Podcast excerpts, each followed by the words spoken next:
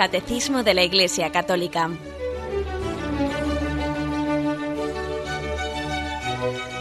Un programa dirigido por Monseñor José Ignacio Munilla, Obispo de San Sebastián.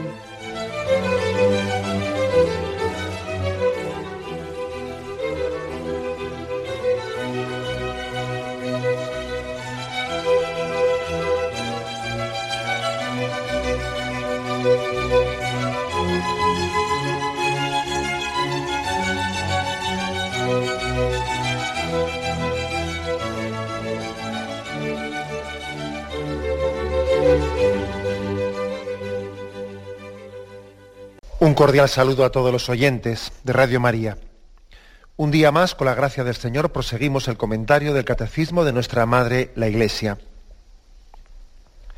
Estamos explicando a lo largo de unos cuantos programas el sacramento del orden sacerdotal. Y hoy entramos en un apartado que es a partir del punto 1577, que tiene como título ¿Quién puede recibir este sacramento del orden sacerdotal?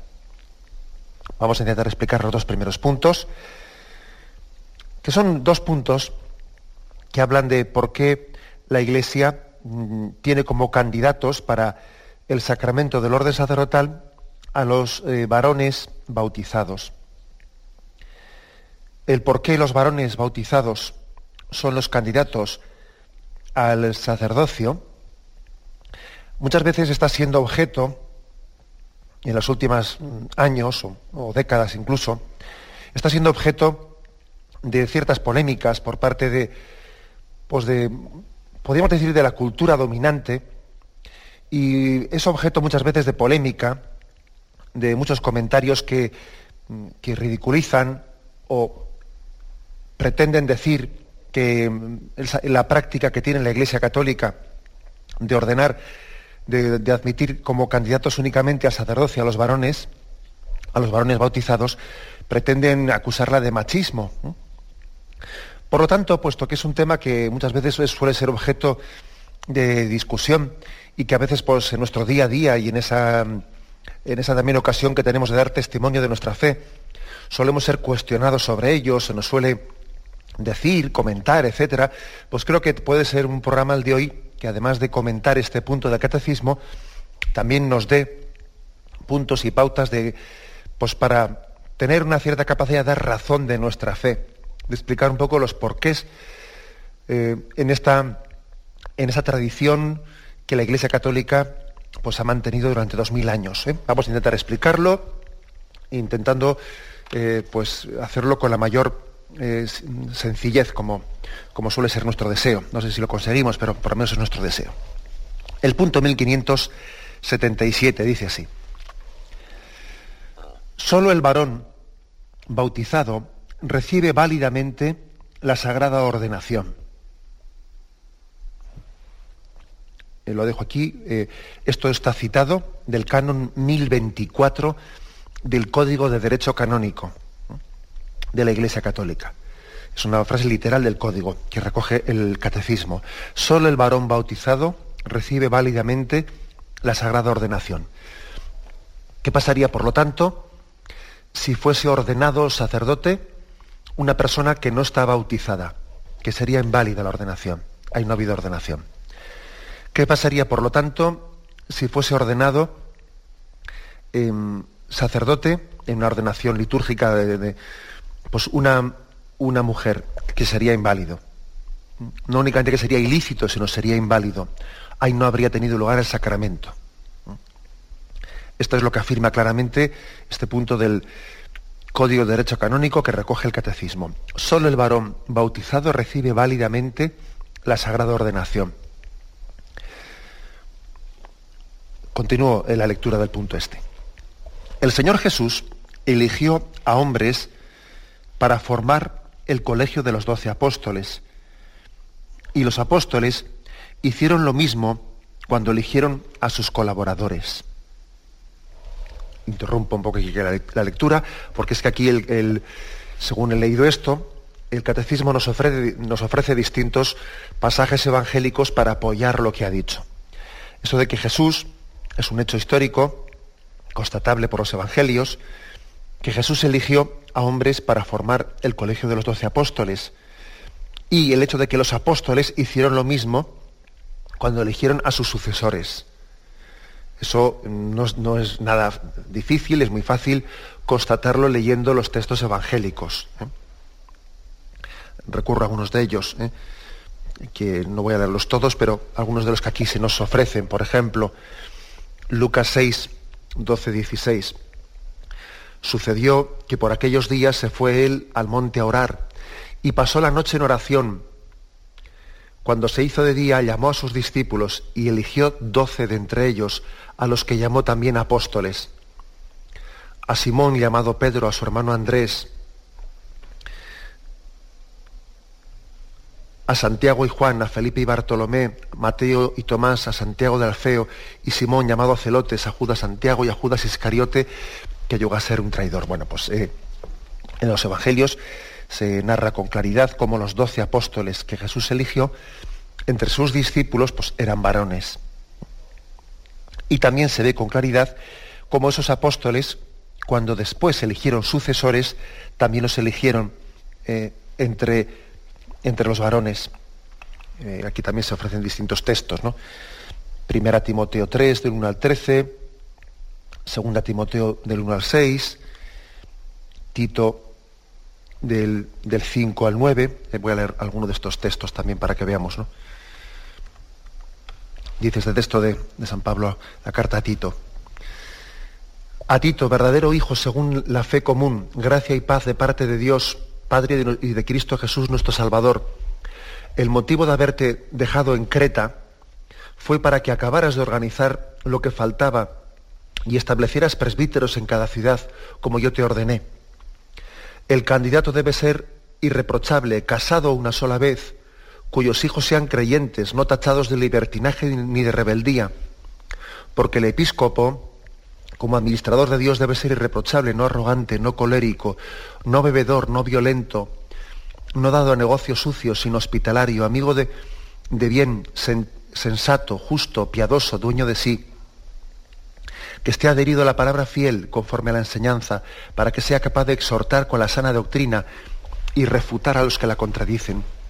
Bueno, veis, por lo tanto, que la primitiva comunidad cristiana, fijaros que en un primer momento, en un primer momento, eh, no existía la ley del celibato, tal y como tenemos después con el paso de los, de los años en la iglesia se ha, ido, se ha ido formulando y se ha ido tomando esa consistencia, en la primitiva iglesia, de esto tenemos ocasión de hablar en el siguiente programa, ¿eh? del tema del celibato, eh, corresponde a los siguientes puntos y lo dejo para entonces. Pero ahora lo que nos interesa es ver que precisamente como la primitiva comunidad cristiana, no los primeros candidatos, los primeros sucesores de los apóstoles, los primeros presbíteros, también pues fueron elegidos entre entre varones, pero varones casados, casados, precisamente lo que se les, mm, una, una, condición que se pedía para ser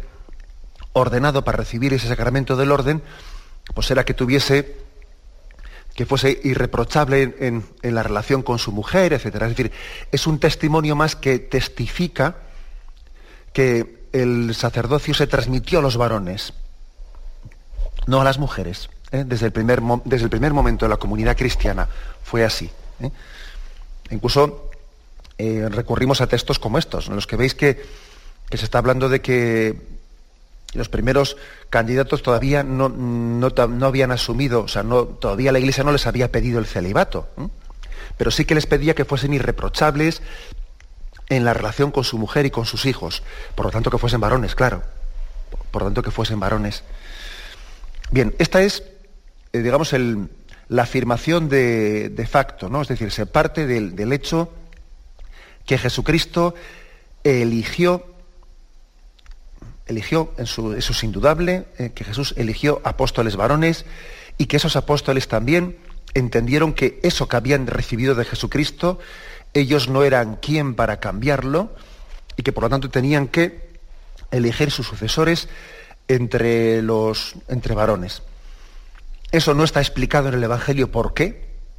O sea, está claro, ¿no? No hay ningún pasaje en el Evangelio en el que se explique el porqué de ese proceder, pero lo que sí vemos es que se procede así, se procede de esa forma.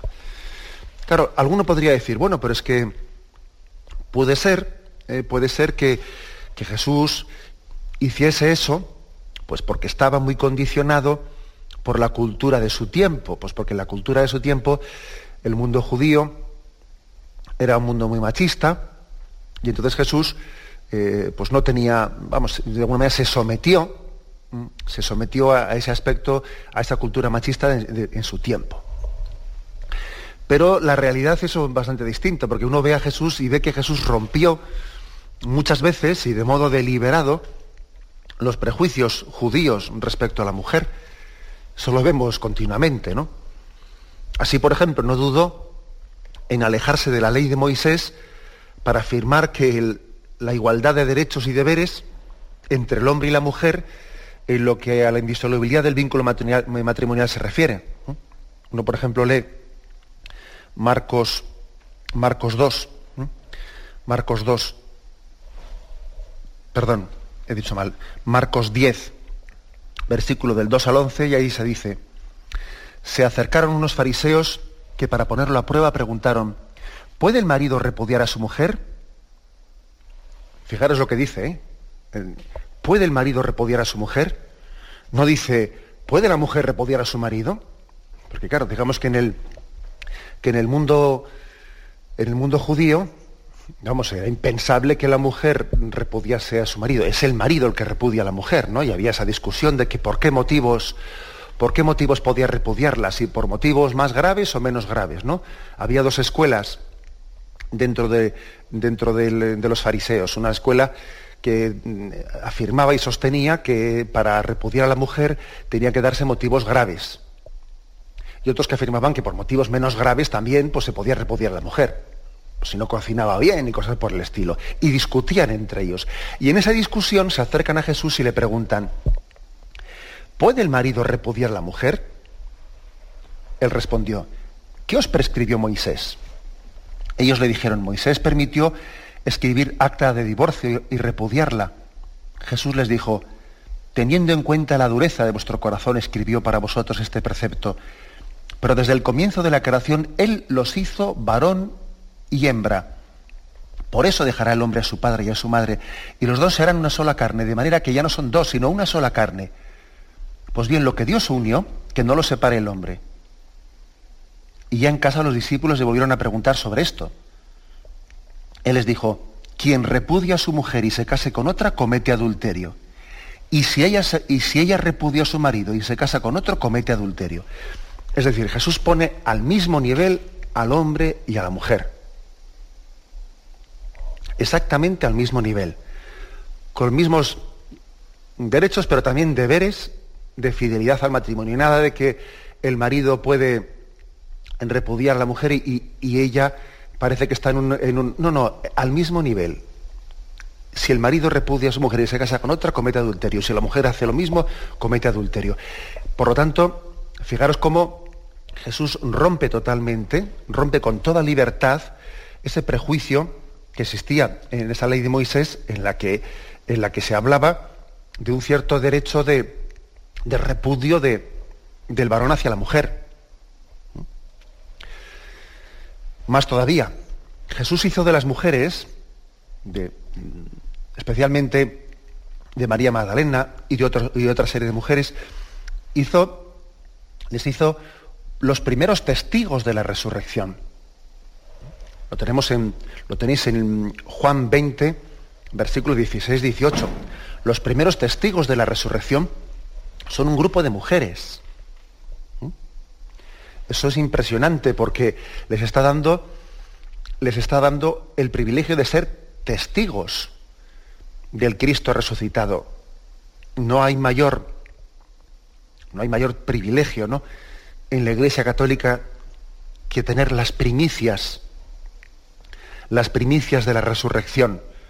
Esa es la mayor noticia que jamás ha recibido el hombre, la resurrección, ¿no? Y la recibieron un grupo de mujeres. Más todavía, en contra del uso de la época, Jesús admitió en su enseñanza y entre sus estrechos seguidores a un grupo de mujeres. O sea, Jesús admitía entre sus discípulos a mujeres que le seguían. Y eso es totalmente novedoso, eso no, no, existía en el mundo judío algo parangonable, ningún rabino tenía unas mujeres como discípulos que le siguiesen. Si vosotros vais hoy en día a Jerusalén y os acercáis allí al, muro de las lamentaciones, allí veréis pues también eh, actualmente, ¿no? Como el mundo judío hace una separación ahí entre hombres y mujeres eh, tremenda. Eh, el muro de las lamentaciones, la zona de los hombres, es la, pues mucho más grande y es la zona que puede entrar por debajo em, a la sinagoga subterránea y las mujeres están en una zona allí arrinconada de la derecha. Bueno, eso Jesús mm, mm, rompió con ello. Jesús tenía entre, entre el grupo de seguidores un grupo de mujeres. En concreto, fijaros lo que dice aquí Marcos 15, Marcos 15, versículo 40 y 41, que dice, perdón. Había también unas mujeres mirando, había también unas mujeres mirando desde lejos, entre ellas María Magdalena, María, la madre de Santiago el menor, y de José y Salomé, que le seguían y le servían cuando estaba en Galilea, y otras muchas que habían subido con él a Jerusalén. Es decir, eh, se ve que había pues, grupos de mujeres que le seguían a Jesús y le servían, dice, y le prestarían distintos servicios, bueno, pues que ahora mismo no somos capaces de, detallar, porque tampoco el Evangelio entra, en detalles, pero dice que allá habla de mm, que le seguían y le servían en Galilea y en otras muchas cosas que habían subido con él a Jerusalén. Y eso no era propio de las costumbres rabínicas, no, no era propio. Acordaros, por ejemplo, de cuando, del episodio de la Samaritana, que habían ido los, los discípulos al, pueblo en busca de comida y al volver le encuentran a Jesús hablando con la mujer samaritana, ¿no? Y, bueno, y les sorprende, porque claro, saben que en aquel contexto no, no era propio que, que un, en aquel contexto judío que un hombre se, eh, prodigase en una conversación con, una mujer, y Jesús lo hizo. O sea, Jesús tuvo la santa libertad, la santa libertad de romper con las costumbres judías que él entendió que no eran conformes a ese mensaje que él venía a transmitir. Acordaros como él dice, se os ha dicho ojo por ojo y diente por diente, pero yo os digo, o sea, Jesús rompe supera todo aquello, todos aquellos aspectos del Antiguo Testamento que son eh, inadecuados pues, para expresar la novedad que Él viene a traer con nosotros.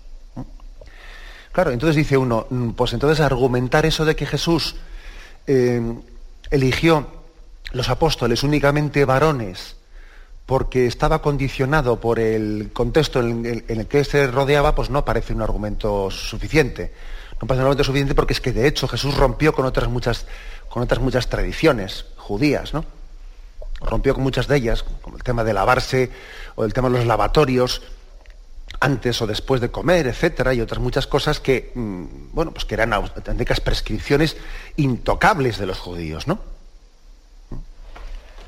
Luego ese argumento no, no vale, no vale. Más bien hay que entender que, que eh, aunque no esté explícitamente, explícitamente desarrollado, pues tiene que existir otro argumento por el que el Señor tuvo una intencionalidad de, elegir eh, los apóstoles varones como algo más adecuado para la representación sacramental de su persona. Ahora intentaremos un poco explicar este misterio, ¿no? Lo que se habla, ese misterio que místicamente es expresado como Cristo esposo que se desposa con la iglesia esposa. ¿eh?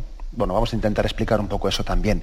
Pero lo que está claro es que mm, la primera afirmación del catecismo es que vemos que, Cristo eh, procedió de esta forma, que la primera iglesia apostólica procedió de esta forma, y que en esa tradición de dos mil años ininterrumpidamente nosotros hemos ido reproduciendo pues, eh, aquello que Jesús hizo desde el primer momento hasta nuestros tiempos. Bien, vamos a tener un momento de reflexión y continuaremos enseguida.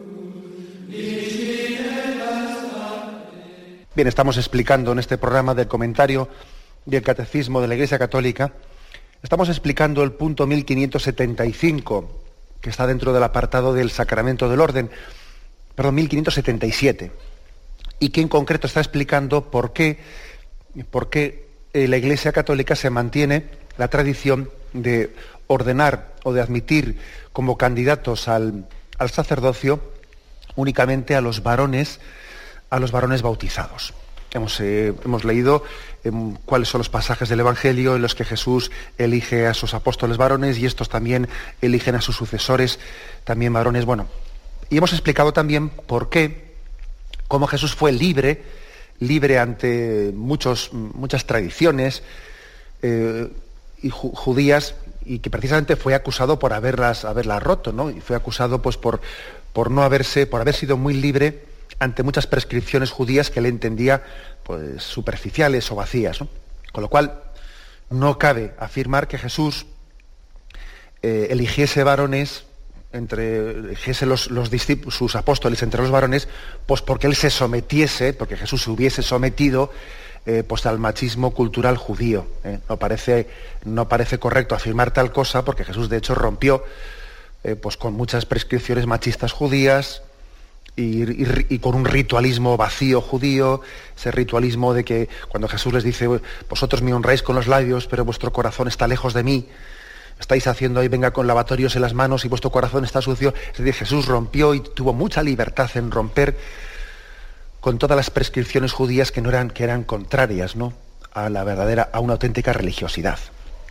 Bueno, entonces, entonces dando, dando más pasos, hay que afirmar. Entonces, ¿cuál es la razón, la razón última por la que la Iglesia eh, no hoy en día mantiene este aspecto de que, de que los candidatos al sacerdocio son únicamente varones? ¿Cuál es, cuál es el motivo? El motivo clave y el motivo último es el siguiente.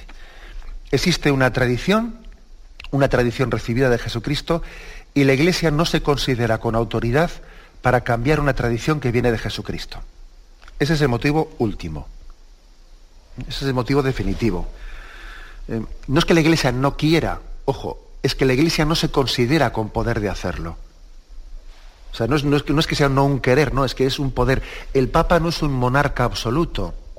O sea, el Papa, el Papa no inventa la tradición de la Iglesia, el Papa la recibe.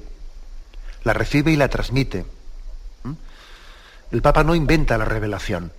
La revelación le es dada y él la guarda como depósito. Em, es más, el Papa tiene como misión garantizar esa obediencia a esa tradición. Por lo tanto, este es el aspecto, este, esto es lo determinante. Si la Iglesia, por, por, de alguna manera, por sometimiento a la cultura actual, ¿eh?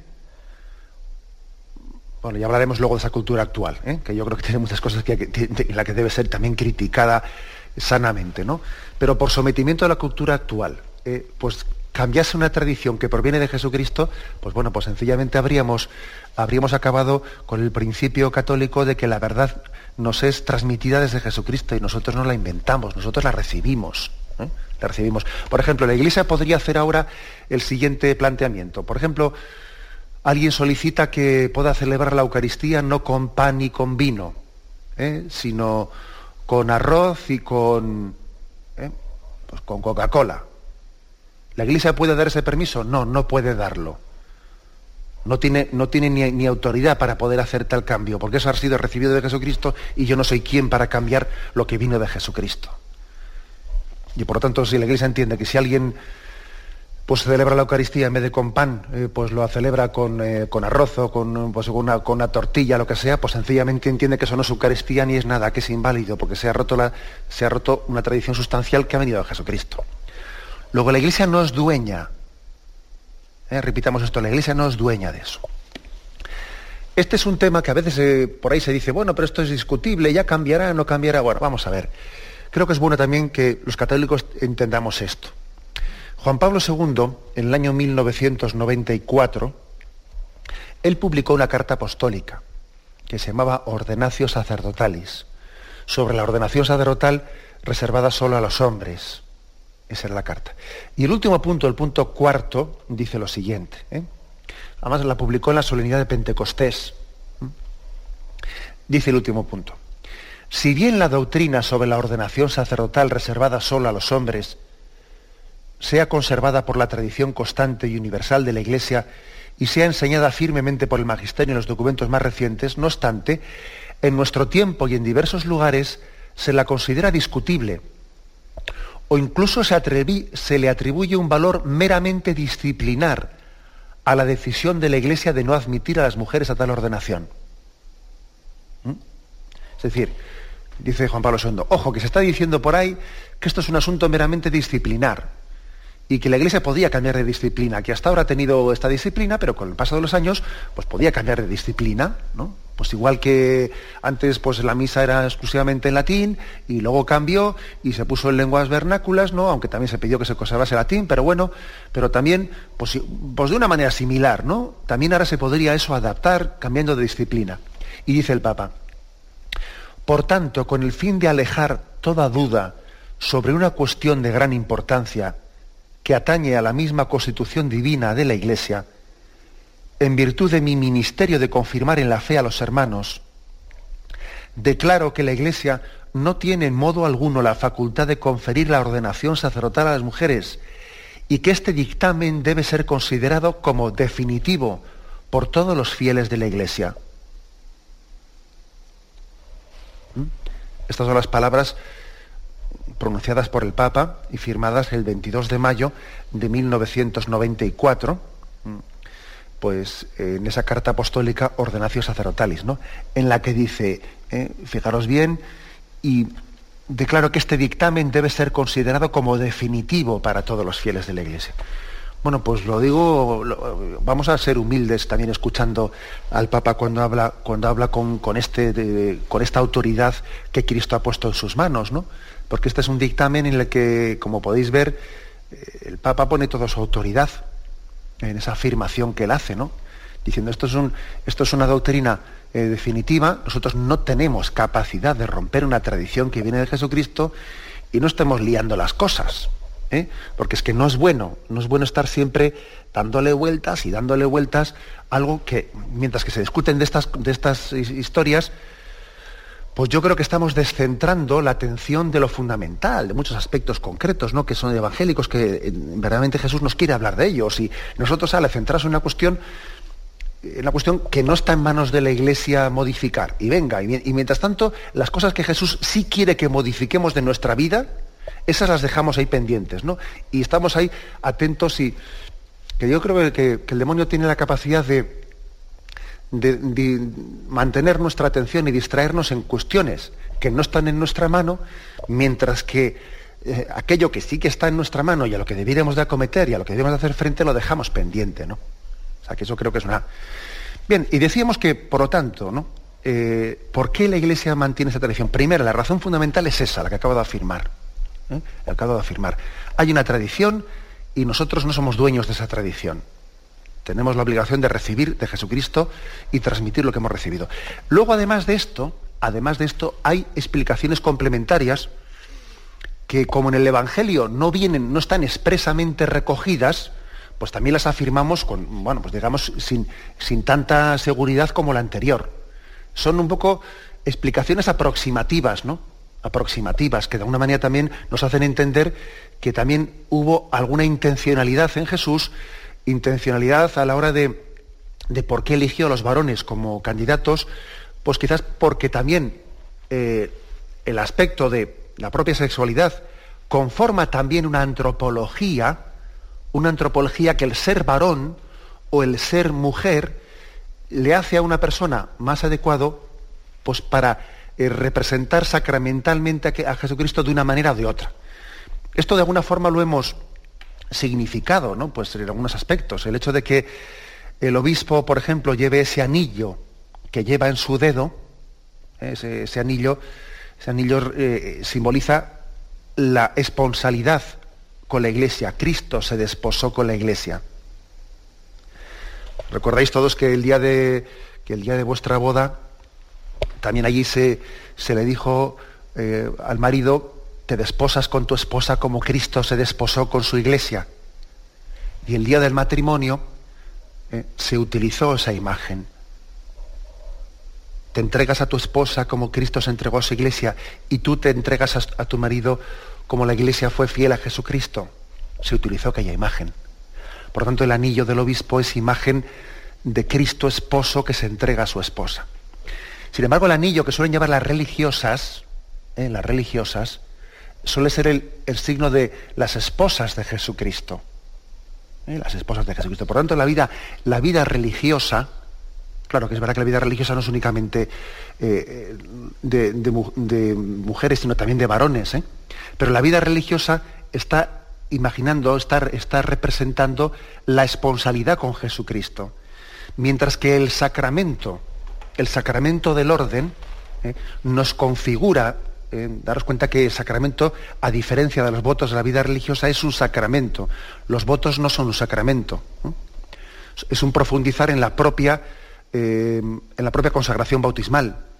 Pero el sacramento del orden sí nos configura con Jesucristo esposo, esposo de la Iglesia. Y por lo tanto entendemos, y esto es un argumento, como decía yo antes, que no es que esté definido por la Iglesia, pero que también es, es algo que nos ayuda un poco a entender, a abrirnos a este misterio, entendemos que también hay una conveniencia de, por qué Jesús eligió varones, porque en, esa, en ese aspecto antropológico, eh, antropológico hay una adecuación para la representación sacramental de Cristo esposo que se desposa con la Iglesia. Bien, tenemos un momento de reflexión y continuaremos enseguida.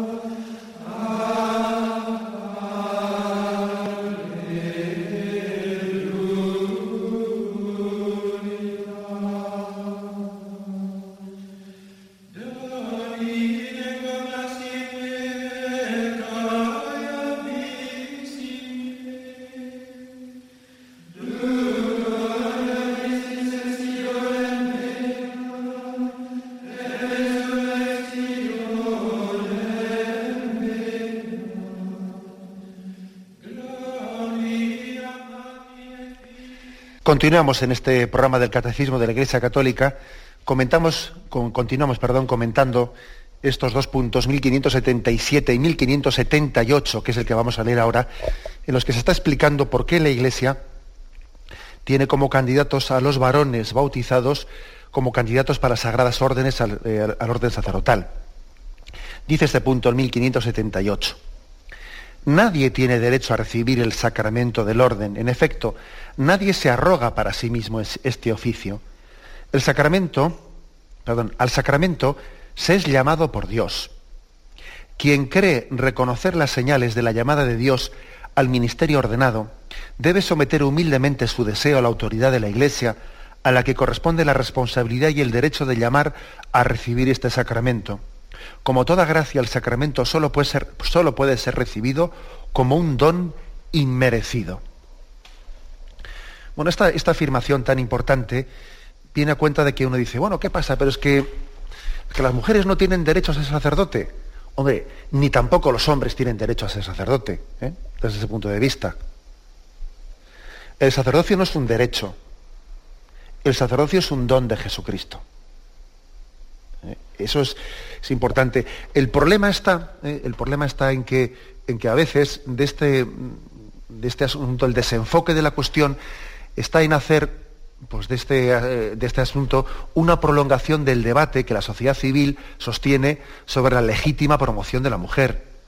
Eh, por supuesto que es absolutamente legítimo pues esa reivindicación de promoción de la mujer que tiene la, pues, pues nuestra, nuestra cultura actual, ¿no? Pero lo que no es correcto es proyectar en una cuestión netamente teológica unos esquemas que le son extraños, de machismo y feminismo. No se puede proyectar eso en una cuestión teológica como si, como si sirviese el mismo esquema. El error está en pensar que el sacerdocio es una especie de derecho en orden a la igualdad del hombre y de la mujer. No, tiene nada que ver. ¿eh? El sacerdote, el sacerdocio no es un derecho, es un don de Cristo a su iglesia. Permitidme que traiga a colación ¿no? una, una anécdota. ¿eh? Una feminista preguntaba a un arzobispo por qué se le excluía del centro de la iglesia a la mitad del género humano. Como diciendo, aquí la mitad del género humano, que son las mujeres, ¿no? Están excluidas del centro de la iglesia. Y el arzobispo él le respondió, mire usted, el centro de la iglesia no es el sacerdocio. El centro de la iglesia es, es el amor. O sea, lo que nos da dignidad no es el ser estar ordenado como sacerdote, no ser presbítero, no, no ser. No, no. Lo que nos da auténtica dignidad ante Cristo es crecer en el amor y crecer en la caridad. Ese es el centro. El, el único carisma superior que debe ser apetecido por todos es la caridad. Así lo dice San Pablo. Los más grandes en el reino de los cielos no serán los sacerdotes o los obispos, sino que serán los santos. Ayer había una, una oyente que hizo una, intervención de que decía, pues con respecto a las, eh, a las revelaciones de, Fátima, ¿no? las revelaciones eh, pues, privadas de Fátima, que le costaba mucho entender cómo allí en esas revelaciones se decía que, pues, que los sacerdotes podían ser, mm, podrían también ellos, ¿no? Pues, pues eh, marchar por el mal camino e ir a la condenación. Y decía la oyente, evidentemente con un sentido pues muy grande de veneración y de respeto al sacerdocio, que eso se le hacía impensable, ¿no? Que se le hacía impensable que un sacerdote que, pues, que estaba consagrado a las cosas santas pudiese ir por el camino de la perdición o de la condenación. Bueno, la verdad es que aunque, tenga, esa, oyente tuviese muy buena voluntad en esa pregunta, es evidente que el sacerdocio, el orden sacerdotal, no nos da ninguna, ningún sello, ninguna garantía de salvación. ¿eh? Eso está bastante claro. En cierto sentido, nos da más responsabilidades también ante ese, Señor que vendrá a preguntarnos, ¿no? Al final, al atardecer de nuestra vida. O sea, el sacerdocio no es ninguna garantía, ningún sello para la salvación. Eh, los más grandes en el reino de los cielos no van a ser los ministros, van a ser los santos, los santos. Los que han sido recordados eh, con el paso de los siglos no han sido los que eran ordenados, sino que eran los santos, fuesen seglares, fuesen sacerdotes, fuesen lo que sea el único carisma superior que debe ser apetecido por todo el mundo es la caridad. Esa es la afirmación clave aquí, ¿no? Por lo tanto, de discriminación ninguna. ¿eh? O sea, distinguir no es discriminar. Cuando Jesús nos quiere a cada uno de una, forma singular y peculiar, como esposo o como esposa, no nos está discriminando. ¿eh? Está distinguiendo y tiene un amor personal y propio y particular para cada uno. ¿eh? Luego, no permitamos que se proyecten en la Iglesia esquemas ajenos a ella. ¿eh? Permitidme que me quede con esta frase. O sea, distinguir no es discriminar. Jesús ha querido tener una relación, pues una relación también de responsabilidad con cada uno de nosotros y eso también puede configurar perfectamente este aspecto que estamos comentando. Además hay una cosa más. ¿Y qué pasa con la Virgen María? El hecho de que la Santísima Virgen María no, no recibiera la misión propia de los apóstoles, ni, recibiese el sacerdocio ministerial, muestra claramente ¿no? que la admisión de las mujeres a la ordenación sacerdotal no puede significar en, absoluto una menor dignidad, ni una discriminación hacia ellas, porque todos sabemos que el colegio apostólico estaba, estaba en torno a María en, Pentecostés, que María era casi como el punto catalizador que, que unía al colegio apostólico y le mantenía unido. Luego pensar que la Virgen María eh, no le quisieron, o sea, que no recibió el sacerdocio la Virgen María no recibió el sacerdocio pues porque no, no era esa la forma en la que el Señor quería que ella tuviese ese papel en la iglesia. Y su papel es evidente que tiene una dignidad muy superior a los doce apóstoles. ¿Alguien pone eso en duda? ¿Mm? El caso de la Virgen María es bastante claro, ¿no? Para disipar cualquier tipo de falsa interpretación. ¿eh? Mm, creo que tenemos que tener eso claro. Hay también otro aspecto importante, el aspecto ecuménico. Eh, permitidme este, este, aspecto, el aspecto ecuménico. Eh, cuando la Iglesia anglicana comenzó ese proceso de reflexión, eh, de admisión de las mujeres al sacerdocio, entonces Pablo VI, entonces estaba Pablo VI como papa, en el año 1977, si no me equivoco, él escribió una carta a la iglesia anglicana diciéndoles tengamos mucho cuidado en ese proceso que, ustedes dicen que, dicen que van a abrir, porque eso supondría pues, una ruptura de la comprensión de la recepción de la tradición de la iglesia, nos, podía, nos puede hacer daño en ese proceso ecuménico de unión entre las iglesias. Y entonces Pablo VI mandó publicar pues, una, una declaración que tenía como nombre Inter Insignores, ¿eh? sobre la cuestión de la admisión de las mujeres al sacerdocio, eh, ministerial. Lo cual eso también ha, dificultado, ha dificultado pues, el proceso ecuménico. Sin embargo, fijaros bien, todas las iglesias orientales, la iglesia ortodoxa, ¿eh? la iglesia ortodoxa que es una iglesia que subraya mucho la fidelidad en la recepción y en la transmisión de, de lo que hemos recibido desde, de, Jesucristo, o sea, en la fidelidad a la tradición, la Iglesia ortodoxa mantiene este aspecto, vamos a, rajatabla. ¿eh?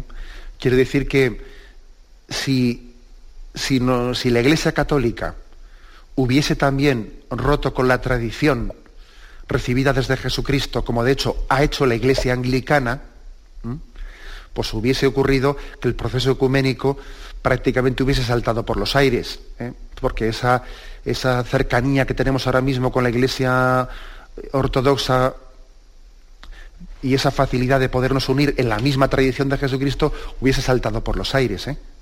que gracias a, la, gracias a que Pablo VI y Juan Pablo II, etcétera, se han mantenido en esas declaraciones fieles a la tradición de la Iglesia, precisamente por eso el proceso ecuménico sigue y estamos cada vez más cerca de esa unión.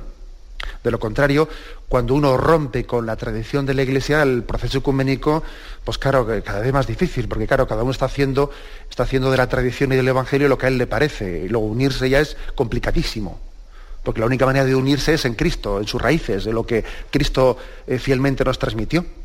¿Mm? O sea que es importante que entendamos que también el proceso ecuménico ¿eh? Eh, solamente puede ser posible desde la fidelidad a la tradición. Es un aspecto que hay que, hay que subrayar. Fijaros también además como en el seno de la Iglesia anglicana eh, pues eh, ha habido muchas, eh, bueno, sabéis que se suele distinguir en la iglesia anglicana dos, dos iglesias, la, la, alta iglesia y la baja iglesia, que así se les ha llamado popularmente. La, alta, la iglesia alta es una iglesia muy, muy, digamos, próxima a la iglesia católica y la, llamada Iglesia Baja es una iglesia muy próxima a, los, a las doctrinas luteranas. Bueno, pues, mm, ¿qué ha ocurrido? Pues que la iglesia, la iglesia alta, la High Church que se llama, eh, pues en gran medida ha, comenzado después de que los anglicanos hayan, hayan producido esa ruptura con la tradición y hayan admitido las mujeres como candidatos al sacerdocio, pues han comenzado una buena parte de los sacerdotes de esa High Church, de la Alta Iglesia, y obispos incluso, obispos incluso como el obispo de Londres, y muchos fieles, etcétera, pues finalmente se han pasado a la Iglesia Católica. Se han convertido en estos últimos años a la Iglesia Católica. Pues porque han visto, han visto que la Iglesia Anglicana había, mm, había sido infiel a su, a la, recepción y a la transmisión de la tradición y han entendido que eso no podía ser. Sin embargo, en la Iglesia Baja, eh, anglicana, claro, como ellos entienden por influjo protestante que el, que el orden sacerdotal no es tanto, eh, no es tanto alguien que está recibiendo un sacramento, eh, un sacramento que de alguna manera le configura a Jesucristo, sino que es un delegado de la comunidad. Claro, si uno entiende el sacerdocio como un pastor que es delegado de la comunidad, entonces ciertamente que sea varón o mujer no tiene ningún problema. Ahora, si el sacerdote es sacramento de Cristo es otra cosa. Claro, y como la baja iglesia anglicana tiene influjo protestante que vienen a pensar que el sacerdote es delegado de la comunidad, es que es muy, muy comprensible que entonces pues, rompan con la tradición de que el sacerdote sea varón. Ahora bien, si el sacerdote no es delegado de la comunidad, sino que es sacramento de Jesucristo, otro Cristo entre nosotros, pues, hombre, claro, entonces, entonces claro, que, claro que tiene su importancia el que sea varón, porque también está representando antropológicamente al mismo Jesucristo. ¿eh? Eso también es otra explicación, no quiero meterme en más profundidades, pero para abrir algunas pistas un poco de reflexión. ¿eh?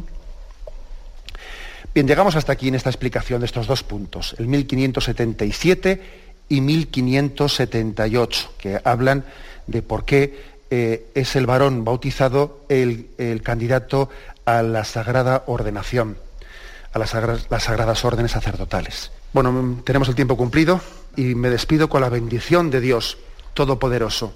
Padre, Hijo y Espíritu Santo, descienda sobre vosotros. Alabado sea Jesucristo.